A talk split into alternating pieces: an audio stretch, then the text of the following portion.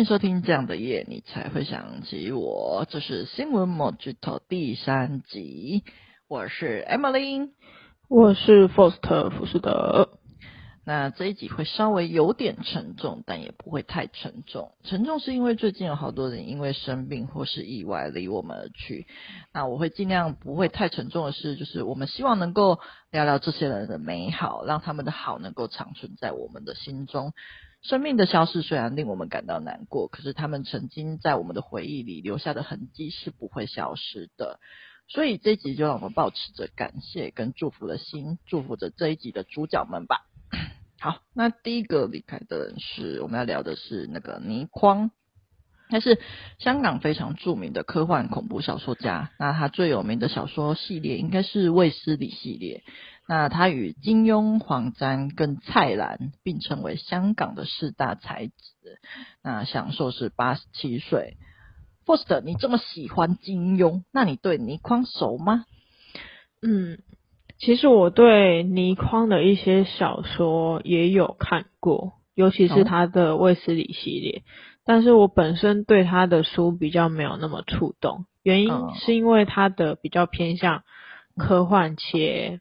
不可能会成真的科幻，所以我喜欢的科幻是那种科技科幻，就是有可能会成真的科幻，那种就比较向往。但是他的这种就是比较就是真的虚无缥缈到一个就是不可能会是真的那种，嗯，所以就没有那么触动我。但是反而要说的话，是因为小时候有家人喜欢他的书，然后。家人喜欢到就一直去图书馆借，然后看到后来我导致我也好奇，然后就会去看，所以才会有涉猎他的书。那我印象比较深刻的其实是他的《蓝血人》这一本，然后《蓝血人》其实是他卫斯理系列非常多本里面的之一，就是分母是卫斯理，然后蓝血人的分子。那因为他描述的是那个主角的大学。认识的一个人，他是外星的，然后他的血是蓝色。嗯、那我当时比较印象深刻的就是，为什么他会想要写一个蓝血人？那为什么不写红橙黄绿蓝靛紫？就是 why？就是我小时候就是有很多这种问号，就为什么你不写红血人？然后什么什么？为什么一定是要蓝色的呢？那是我内心当时的一个问问号，这样子。那。嗯，当然也是会希望说，倪匡他其实不是离开我们，而是只是回归他外星人的行列这样子吧。嗯嗯、那 Emily 呢？好，那我的话，我其实对倪匡不是非常的熟悉。我对他的第一印象应该是来自在我小六的时候，因为我在我家仓库有看过倪匡的小说，然后我记得那时候。啊我刚好很迷，就是在看小说，所以我就我应该是有带那本小说去看的，可是我已经忘记是哪一本了。我只记得就是它是科幻恐怖系列的，然后我还记得我说我有借给隔壁的男同学看，然后印象比较深刻，竟然是就是对方看看到毕业还看不完，那是完全忘记没了。有是怎样？对，我不知道是怎样，就是我那时候很困惑，为什么他可以看这么久呢？OK，当然他最后还是有还我啦，虽然说我自己也不记得内容了。那他说我对那个倪匡老师并没有小说并没有很深刻的印象，但是我隐隐知道说他是一个蛮厉害的作家，因为我蛮常在不同地方都会听到他的名字的。那这次因为他的离开，我反而看到了很多缅怀他的新闻，就是有很多陈年旧闻都被翻了出来，我才才发现说他是非常致命的那个反共能，是我最近才知道，非常震惊啊，因为他。住就是他过世前是住在香港，我觉得在香港要反共，这是要多大勇气啊！我觉得很可怕哎、对，那不过他是在一九九二年的时候，他有移居美国，那是因为害怕这个香港被中国收回。那时候他还说，那个共产党不死光，他是不会回来的。可是，在那个二零零七年的时候，他违背当初的誓言回到香港。那回来的原因是因为他的太太就是不适应美国的生活，所以他没有办法就回来了。那倪匡他回来后，他还有说说，就是他因为就是违背誓言，他晚节不保就是了。可是儿女情长一定英雄气短。我觉得倪匡老师也太酷了吧？那。另外就是他还有一段跟那个金庸蛮有趣的小故，就是呃当年就是《天龙八部》在那个报纸上连载的时候啊，那个金庸因为要去欧洲游玩，所以有委托就是同样是那个他的好朋友就是倪匡代笔。然后帮他写就是接下来一个月的连载。那金庸他出发前有交代说，千万不能够写死书中的任何一个人物。可是因为倪匡当时非常讨厌书中的那个阿紫这个小子。哦，看那个金庸始终都没有要惩罚阿紫的意思，就一怒之下就把阿紫弄瞎了，然后还附带一个就是面目全非的那个尤坦，然后爱上阿紫的情节。那金庸回国之后，就是倪光对他说的第一句话就是说：“那个金庸不好意思啊，阿紫的眼睛被我弄瞎了。”让你那个金庸哭笑不得，然后满脸无奈。就是他接下来几个月，就是就是记那个金庸就是。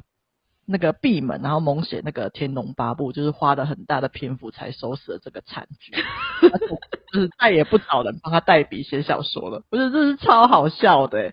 你记得就是《天龙八部》，就是阿紫有被弄瞎的，非常非常记得。如果只要是金庸的，我通通都记得。尤其是阿紫这一段，其实我有点惋惜，因为他不是阿紫这个角色，他不是一个坏人，然后他很喜欢那个乔峰。那乔峰他其实是一个很很好的英雄人物，但是他就是家世比较，就是他的家世背景比较可怜一点。那我就会希望说，阿紫这样，就是她就是调皮捣蛋的一个小女孩而已，罪不至死啊。然后 到后面她的那些下场，都让我觉得有那么一点伤心。然后一直到此时此刻，我才知道原来这是尼康的的锅。唉。天呐，那我就可以，就是可以稍稍放下一点，就是 遗憾了吧？就觉得说，阿紫说不定原本不是这样的下场。对，哦，天呐，好，好啦，那我们最后就是谢谢倪匡老师留给我们这么多作多的作品，那也愿他的灵魂在另外一个世界过得幸福快乐。那接下来让我们进入我们的第二位，第二位是我们很想聊的是当年很红的那个超偶的第三季冠军朱丽静。那 Faust，你当年有看超级偶像吗？对朱丽静有没有什么印象啊？嗯，因为我个人只有看超偶第一季，所以我对朱丽静的印象真的非常的浅。就是我是因为他有他过世的消息之后，我才去回头稍微搜寻一下，然后听过他一下歌。但对于他的就是。歌声觉得还是很蛮不错的，对。那后续我才看到一则新闻，我才发现唐奇阳说朱丽金是他的表妹，我有一点点小吓到，就说哇，世界也太小了吧？那对唐就是唐老师应该是不小的打击，这样子。嗯，真的，我有看到他在直播上落泪，唉，真的是很哀伤的事情。那，嗯，当年真的超我真的是蛮红的，就算我没有每一集看，也知道他。那后来他就是获得第三季冠军后，后面的发展其实也是蛮不错，有还有唱很多就是偶像剧的主题曲。那其中我最喜欢的应该是那个韩剧《我的野蛮女友》里面的主题曲《存在的力量》，我觉得真的很好听。就是听众们如果没有听过，应该都会听过吧？如果没有听过的话，可以去听看看，我觉得真的很好听。那其实他直到就是前年二零二零年的年底，他还有推出一张就是新的专辑，叫做《来日方长》。那我看了他的介绍，他里面是在，他里面的歌是在期许自己说，不要在时间的压力下惊慌失措，因为那时候他已经诊断出那个乳癌，那也积极在做。嗯、所以后面看到他离开新闻的时候，其实真的是蛮错愕的，因为感觉他还离我们很近，然后还有活动，还有在出专辑啊。真的是很难想象他就这样离开了。那最后就是我们祝福他，就是不再感到病痛，然后在另外一个世界感到宁静跟快乐。OK，好。那接下来我们要介绍第三个是日本的前首相安倍晋三。那安倍晋三在七月八号的上午，就是到奈良为同党的候选人助选的时候，就是遭到了刺客的枪击。那是左胸跟颈部中弹，然后当场失去意识。那最后是在医院抢救无效。那后续有据警方的调查，就是说，呃，凶手山上彻也他的动机并非是因为政治的立场才对安倍不满，而是因为就是安倍与统一教存在关联，然后逼他一直对那个统一教宣传，才引发对他的杀机。那据调查人员的情报指出，就是山上的母亲，就是自从丈夫去世之后，就一直在参与那个统一教的活动，然后就是不停的捐献金钱，导致在二零零二年就是被宣告个人破产这样子。那山上患那个就是长期患病的哥哥，可能也是经不起这种借钱度日的压力，而自杀身亡。那山上他原本刺杀的目标是那个统一教的领袖，可是因为那个下手很困难，没有办法实施，所以他在二零二一年就是秋天的时候，在网络上看到就是安倍晋三有在为统一教的举办的活动上面发言，就觉得说安倍与该那个团体有关，才决定对安倍下手。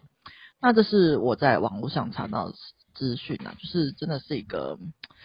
很令人难过，也是一个很令人震撼的消息。就是，嗯，我觉得或许其他的国家可能会蛮意外，就是为什么台湾人这么难过跟在乎日本的前首相。可是，就是过去每当就是台湾在国际上遭受那个中国的霸凌的时候，就是安倍晋三他也曾多次对我们伸出援手。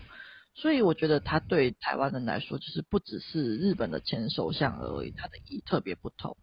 那我们也真的很感谢他曾经对我们的帮助，也很感谢他为我们发声，所以真的很难过他发生这样的事。那 forst 你对安倍晋三有什么印象吗？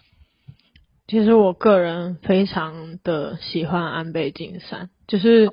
除了说 Emily 刚刚提到的一些台日友好的举动，他做了相当多之外，也是他说了印度太平洋的愿景。那针对这一块的话，就是安倍他是大战略的是与就以前的那种日本的战略是不一样的，区别是说，他觉得他提出的一个说法是说以海权取代陆权思想。那他认为说。日本应该作为一个负责任的海洋国，让这个亚洲的这个地区的这个防卫政策不是从大陆延伸过来，而是从印度太平洋这样子。那他认为说，他当时的演演说是在二零零七年的八月，他说，现在随着印度洋跟太平洋两洋的河流，新的更广大的亚洲逐渐成型。我觉得位于这两大。洋海边的民主国必须在每一个层面上深化其人民的友谊，更何况这不不仅只是为了印度跟日本两国，也是为了这个新的更广大的亚洲的一种投资。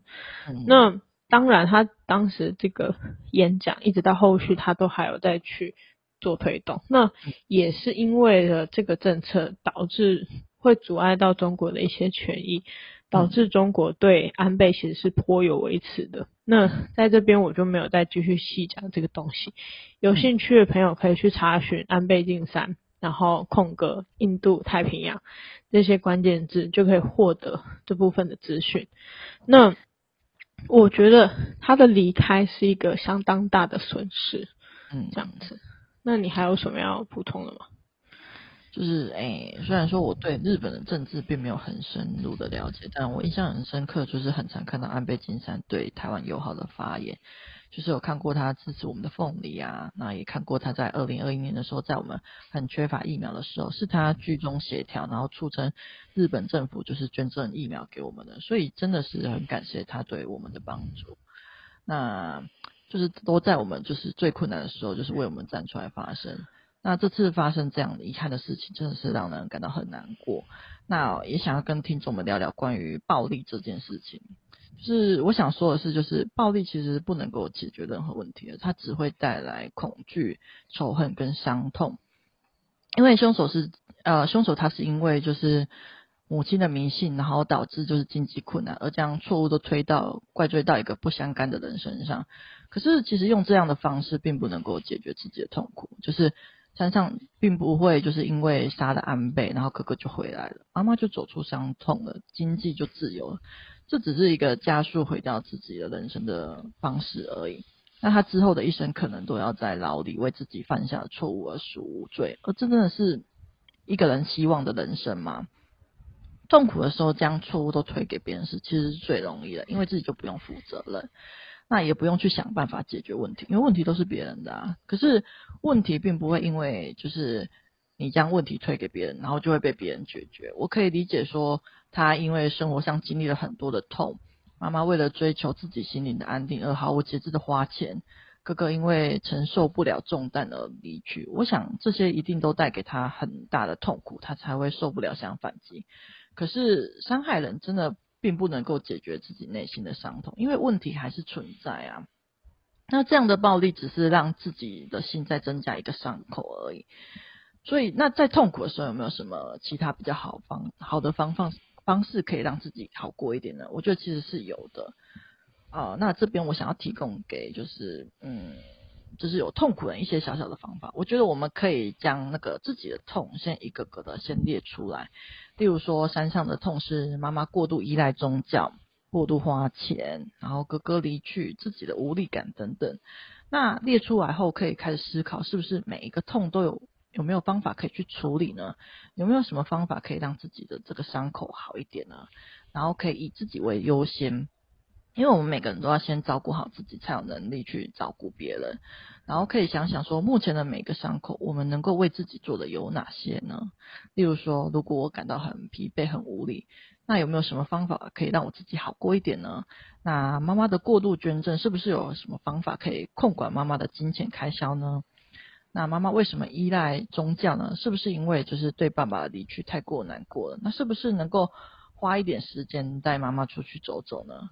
那如果对哥哥的离去感到哀伤，是不是可以去哥哥的墓碑跟哥哥说说话呢？就是等等的各种方法。我觉得面对问题真的不会很容易，可是我觉得只要每天一点点的处理，就是不用太多，一次只要一点点就好了。只要就是我们开始就是去面对，开始处理所有问题，那我相信就是有一天我们一定可以解决掉这个问题了，因为我们每一天都在一点点的解决掉这些问题。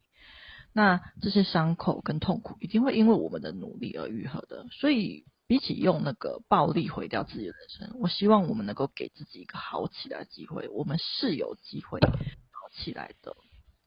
OK，那最后我想要就是真的很感谢安倍晋三温柔的善待我们，也愿他就是不再感到伤痛，就是在另外一个世界感到快乐幸福。好啦，那接下来让我们进入到最后一位游戏王的作者高桥和希。他在七月六日的时候，在海面上被发现，因为浮潜而溺毙。那身上还有就是被鲨鱼啃咬过的痕迹。那经法医解剖过后，结果确定他是因为意外而身亡的。我们的是童年呐、啊，Foster，你有什么与游戏王美好的回忆要我们分享吗？我觉得游戏王根本就是。我们这一代很多人的记忆，应该一直到现在比较新的世代应该也都是吧，因为现在也有出到不知道游戏王第几代了。嗯，对啊，那，以前国小的时候都会跟同学战斗啊，就会买一张一张游戏王卡，而且他那个还可以区分说怎样才是正版的游戏王卡。然后那时候一张，小时候一张游戏王卡。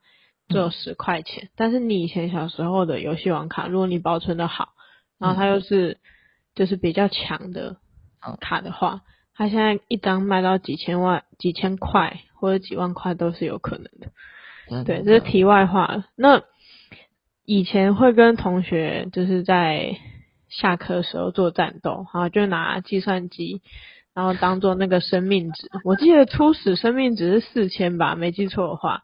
嗯，然后就是攻防之间就会慢慢扣掉那生命值这样子。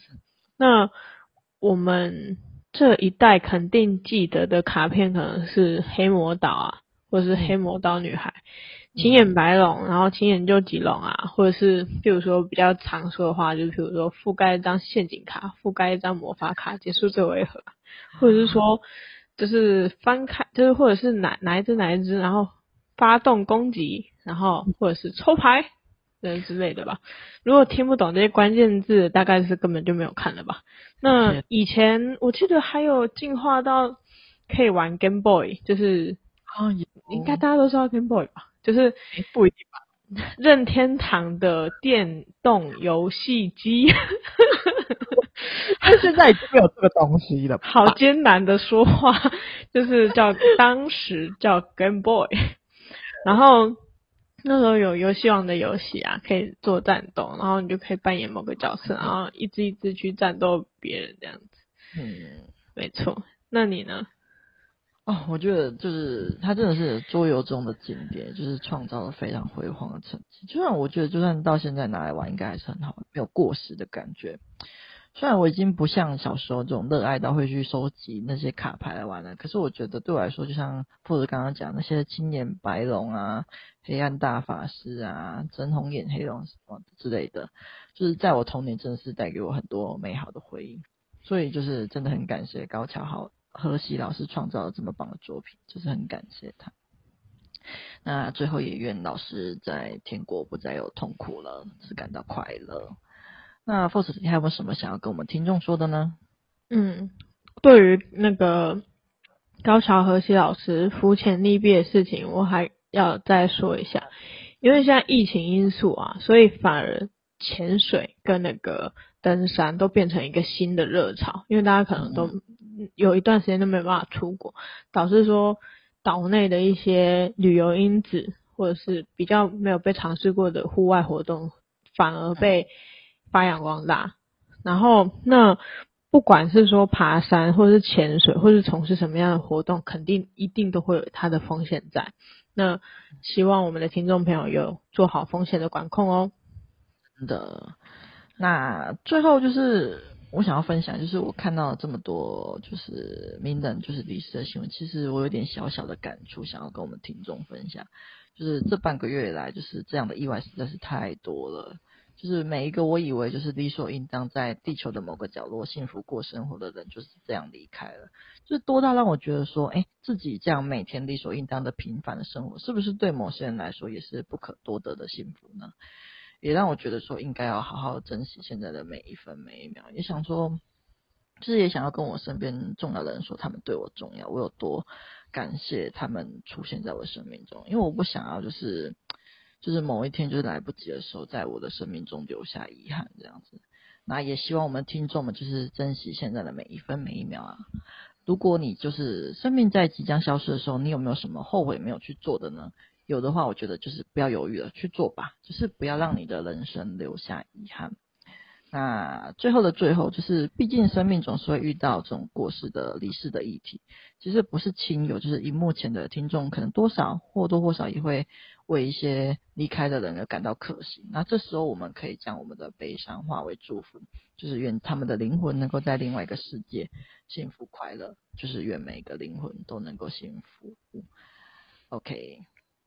好的，那谢谢大家收听这样的夜，你才会想起我。我是福斯特·福斯德，我是 Emily。记得订阅我们的 Podcast 频道，并给五星好评，并且对我们的频道喜欢的话，请到资讯栏请我们喝咖啡赞助我们的频道哦。有好的留言或故事，也请分享给我们，下一次的主题就会是你的留言哦。OK，bye，拜。